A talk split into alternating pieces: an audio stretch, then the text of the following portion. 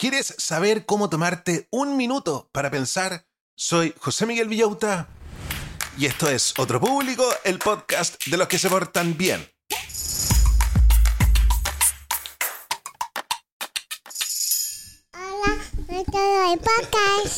Hola a todos los del podcast, ¿cómo están brochachos? ¿Cómo están brochets? ¿Cómo está la familia Manson, McKinsey, Morgan, Gaga, Pinkett, Smith, Abercrombie and Fitch?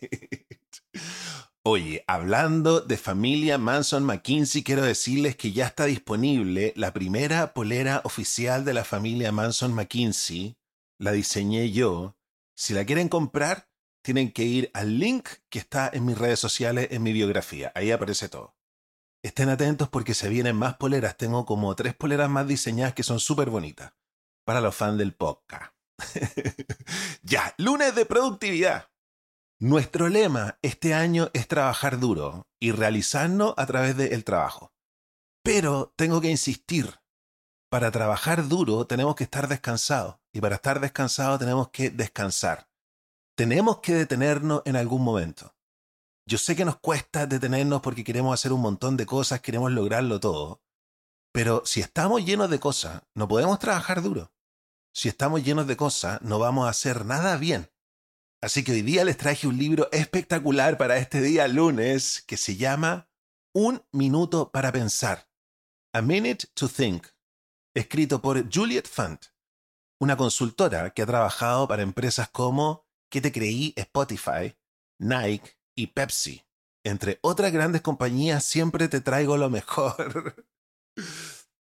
Pongan atención porque esto es lo que vamos a aprender el día de hoy cómo los descansos breves fomentan la creatividad, cómo evitar la sobrecarga de información y el perfeccionismo, y cómo afectan los hábitos digitales a nuestras relaciones y nuestro trabajo.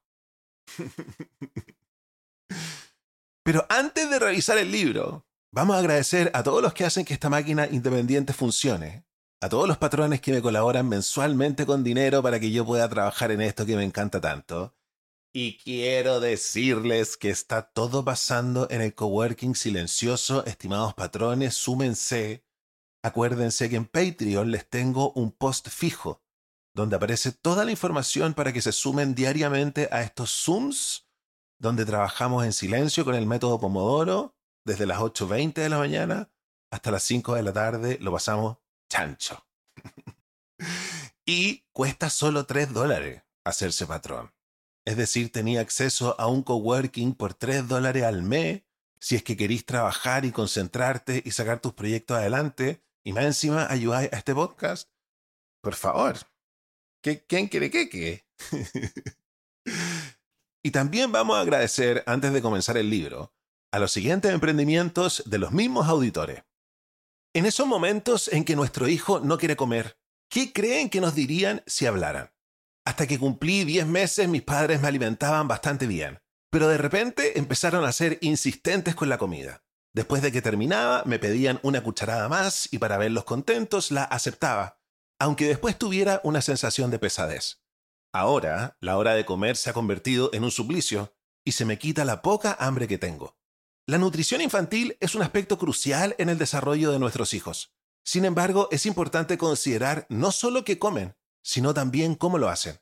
Debemos observar las señales de nuestros hijos y hacer que la comida se convierta en un momento de encuentro y de placer. Jardín Infantil y Sala Cuna Casa Roble tiene matrículas abiertas e incluye toda la alimentación y materiales. Estamos en Gestrudis Echeñique 485 Barrio El Golf. Contáctanos en jardincasarroble.cl o en nuestro Instagram arroba jardincasarroble. Si quieres avisar en el podcast por una módica suma, comunícate conmigo a través de Instagram. Búscame como José Miguel Villauta.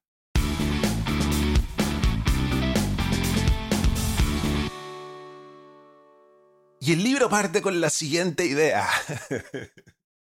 Me encantan estas ideas, como por ejemplo, ¿alguna vez te has sentido tan ocupado que ni siquiera tienes tiempo para pensar? ¿Te ha pasado eso? Pues resulta que estar súper ocupado no siempre significa ser súper productivo. La autora se dio cuenta de esto de una manera muy curiosa. Imagínate tratando de encender una fogata.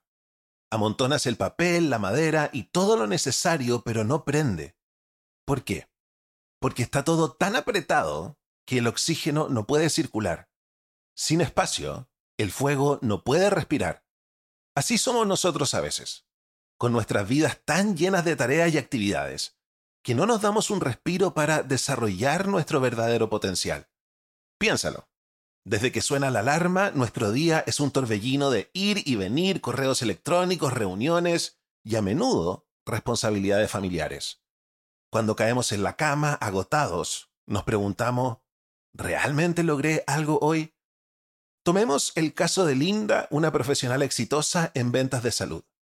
Cuando fue ascendida, su trabajo se volvió abrumador. Para manejar su agenda repleta, dejó de tomar descanso y comía en su escritorio. A pesar de sus esfuerzos, su rendimiento y su atención al detalle que le habían ganado el ascenso comenzaron a decaer. Sin esos pequeños momentos para ella, su potencial se vio sofocado. Cuando escuchamos la historia de Linda, es fácil ver que estaba demasiado ocupada. Pero en nuestras propias vidas, a menudo no nos damos cuenta de que estamos haciendo demasiado. Caemos en la trampa de sentirnos culpables si no estamos siempre ocupados. Los economistas llaman a esto el negocio performático. Hemos internalizado la idea de que cuanto más ocupados mejor. Pero lo que realmente necesitamos es resistirnos a la tiranía de una agenda abarrotada. Entonces, ¿a qué nos lleva todo esto? La idea es que necesitamos espacio para pensar y respirar. No llenar cada minuto de nuestro día con tareas nos puede ayudar a ser más productivos y a alcanzar nuestro verdadero potencial. ¿Alguna vez te has preguntado por qué todos parecen estar siempre ocupados? Está todo el mundo ocupado. Esto podría tener más que ver con encajar que con ser realmente productivo. Pongamos un ejemplo curioso.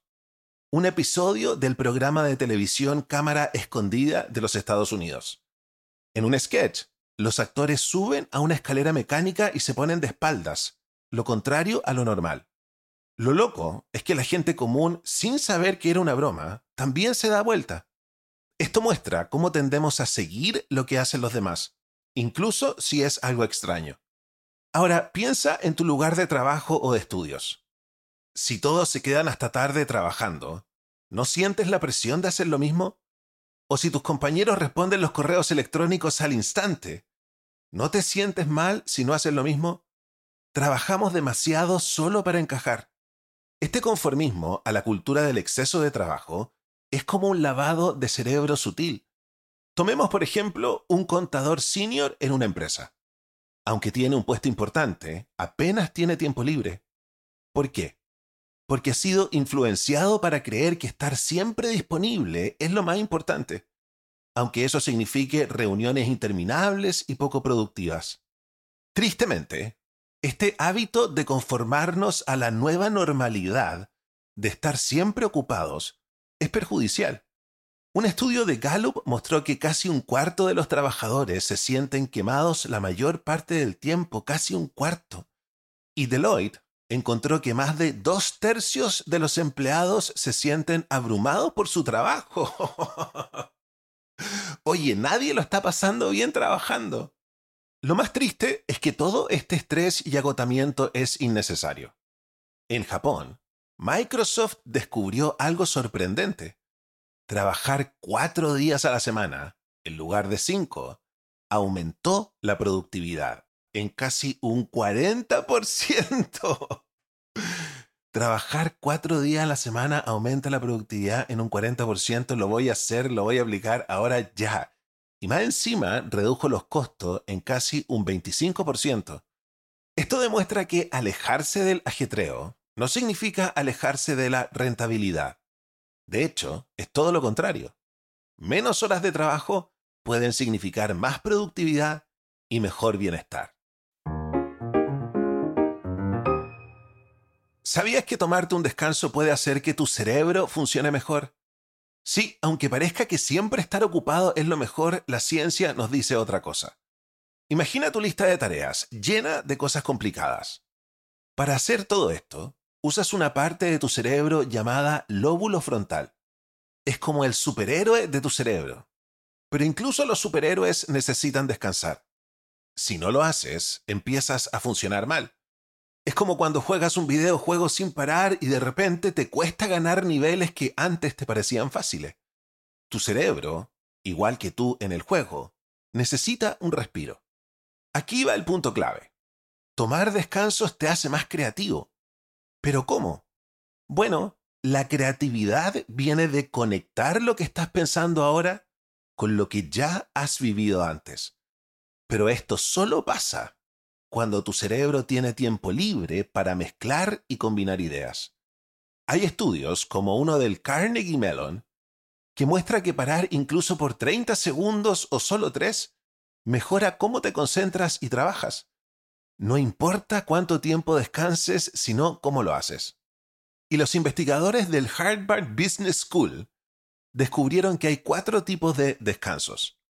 Está el descanso social, donde conversamos con amigos.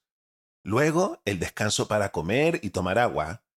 También está el descanso de relajación, como soñar despierto o hacer ejercicio suave. Y por último están los descansos cognitivos, donde lees o miras redes sociales. Lo interesante es que solo los descansos de relajación y sociales mejoraron la productividad. Los cognitivos, como estar en redes sociales, no ayudaron tanto. Entonces, si realmente quieres aprovechar tu tiempo de descanso, olvídate de las redes sociales o las noticias. Mejor anda y conversa con un amigo. ¿Te has preguntado alguna vez por qué parece que nunca tienes tiempo libre? ¿Te has preguntado alguna vez eso? La respuesta podría estar en cómo funcionamos en el trabajo o en el lugar de estudio. Hay dos cosas que nos impulsan mucho. Querer hacer todo perfecto y querer saberlo todo. Pero ¿sabías que a veces estos impulsos nos roban tiempo libre? Primero hablemos de querer hacer todo perfecto. Si te preocupa mucho cada detalle, o si te fuerzas demasiado en cosas que no son tan importantes, podrías estar cayendo en el perfeccionismo. Suena bien querer que todo sea perfecto, ¿verdad? Pero hay un problema. El tiempo es limitado. Imagínate que tienes una bolsa de monedas de oro. Cada vez que buscas la perfección al 100%, gastas una moneda. Pero esas monedas no son infinitas. Entonces, piensa bien en qué tareas quieres gastar tus monedas de oro. Ahora, la otra cosa que nos impulsa es querer saberlo todo. Pero en la actualidad hay tanta información que puede ser abrumadora. ¿Te suena familiar estar siempre revisando tu teléfono por notificaciones o tu correo electrónico por mensajes nuevos? Eso también puede quitarte mucho tiempo. En un solo día, podrías recibir más información que la que una persona en el 1600 recibía en todo un año. Nuestros cerebros no están hechos para manejar tanta información. La clave para lidiar con el exceso de información es aceptar que nunca vas a sentir que sabes suficiente y que eso está bien. no podemos saberlo todo. Y tampoco es necesario saberlo todo de inmediato. Nuestros impulsos básicos de buscar la perfección y saberlo todo nos están robando tiempo valioso. A veces es mejor relajarse un poco, enfocarse en lo importante y aceptar que no podemos saberlo todo.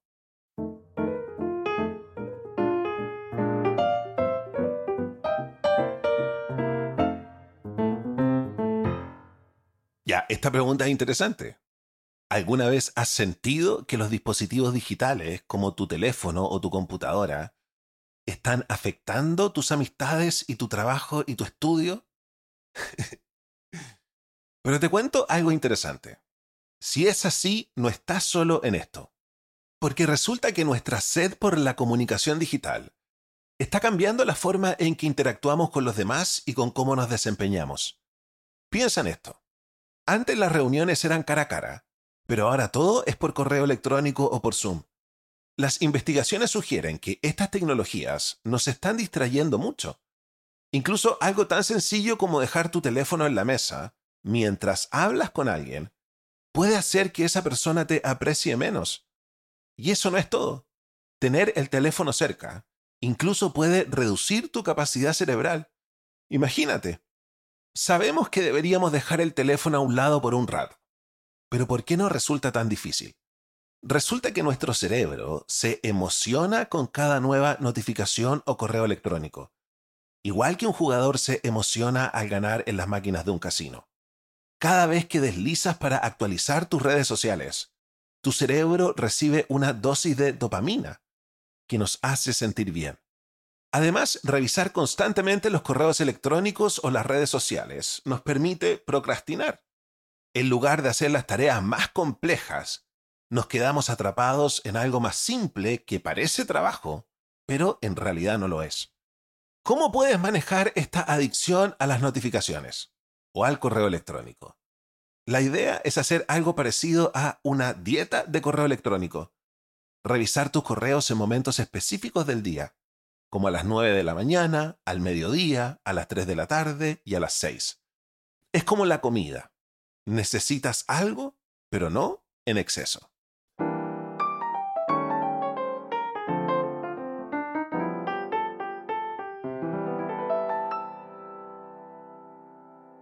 Hablemos de algo súper importante, cómo elegimos comunicarnos. El lenguaje es una herramienta poderosa. La usamos para compartir sueños, solucionar problemas y mucho más. Pero ¿alguna vez has detenido a pensar antes de hablar o escribir algo? ¿Alguna vez has detenido a pensar antes de hablar? Contéstame. Aquí va un consejo. La próxima vez que vayas a decir algo, piensa primero en cómo lo vas a decir. Esto es súper útil, especialmente en situaciones serias. Me da risa. Oye, ¿sabéis qué? Piensa antes de hablar, ¿ah? Es súper útil, te lo recomiendo. Hay dos maneras básicas de comunicarnos. En dos dimensiones y en 3D. La comunicación 2D incluye cosas como correos electrónicos o mensajes de texto. Es genial para cosas rápidas y sencillas, como una pregunta de sí o no. Pero cuando se trata de conversaciones más complejas, la comunicación 2D se queda corta. ¿Por qué? Porque le falta la capacidad de mostrar emociones o matices sutiles. Ahí es donde entra la comunicación 3D. Hablamos de interacciones cara a cara, llamadas telefónicas o incluso videollamadas. Esta forma de comunicación permite que uses tu tono de voz y lenguaje corporal, lo que hace que las conversaciones sean mucho más ricas y completas. Y hay algo más. Cuando tienes que hablar de un tema delicado con alguien, primero trata de ponerte en su lugar. Piensa cómo te ven ellos y qué esperan de la situación. Comienza la conversación con algo positivo para establecer un ambiente de respeto. Luego, habla sobre lo que has vivido, cómo te sientes y lo que te gustaría que pase en el futuro. Expresarte de manera clara y lógica te ayudará a tener interacciones productivas y racionales. Y la última idea del libro es la siguiente. ¿Alguna vez has pensado en qué tan útiles son las reuniones? Antes, muchos las veíamos como ladrones de tiempo, pero eso cambió con el COVID-19. De repente, empezamos a extrañar la conexión que se crea en las reuniones cara a cara, esa cercanía que se siente al compartir ideas alrededor de una mesa. La pandemia nos enseñó algo importante. No todas las reuniones son iguales y no deberíamos tratar de eliminarlas todas. Si lo hiciéramos, perderíamos oportunidades geniales para ser creativos y resolver problemas en grupo. Más bien, lo que debemos hacer es pensar cómo y cuándo tener reuniones. Entonces, ¿cómo decides cuánto tiempo dedicar a las reuniones? Aquí te doy un tip. La próxima vez que te llegue una invitación a una reunión, hazte dos preguntas. Primero, Piensa si tienes algo especial que aportar a esa reunión. ¿Tienes una idea genial para compartir? O tal vez si no vas, tu equipo podría perderse algo importante y tomar una mala decisión. Si es así, acepta la invitación. La segunda pregunta es si te beneficiarías de ir a esa reunión. Quizás hay alguien importante que podría ayudarte en tu futuro profesional, o necesitas hablar con colegas para avanzar en un proyecto. Si es así, ve a la reunión. Pero si ambas respuestas son no, no te sientas mal por rechazar la invitación. Y recuerda, si no vas a una reunión, siempre puedes mandar a alguien de tu equipo en tu lugar. Así te aseguras de estar al tanto de lo que se habló. Y además puede ser una buena oportunidad para que alguien más gane experiencia. Como siempre, qué buen libro. Me encanta toda esta onda de convencernos de trabajar duro, pero primero tenemos que entender que para trabajar duro tenemos que descansar y entender los descansos para qué son. Estoy rayando la papa con el método Pomodoro que tiene descanso. Si quieren conversar del método Pomodoro, comuníquense conmigo a través de las redes sociales. Necesito conversar sobre este tema. hay que trabajar duro, pero para eso hay que tomarse pausa. ¿Por qué no vamos con el ranking de las tareas accionables ordenadas por importancia? ¿Qué tarea de este texto estará en el número 1, número 1, número 1, número 1? En el número 10, revisa emails en horarios fijos. En el número 9, evalúa tu aporte único en reuniones. En el número 8, delega tu asistencia en reuniones. En el número 7, evita poner el teléfono en una mesa en conversaciones. En el número 6, Considera beneficios personales de las reuniones. En el número 5, aleja tu teléfono para concentrarte. En el número 4, reflexiona sobre el impacto digital en las relaciones. En el número 3, toma descansos breves para la creatividad. En el número 2, distingue tareas que requieran perfección. Y en el número 1, número 1, número 1, Piensa antes de hablar, ¿ya? Piensa antes de hablar o escribir.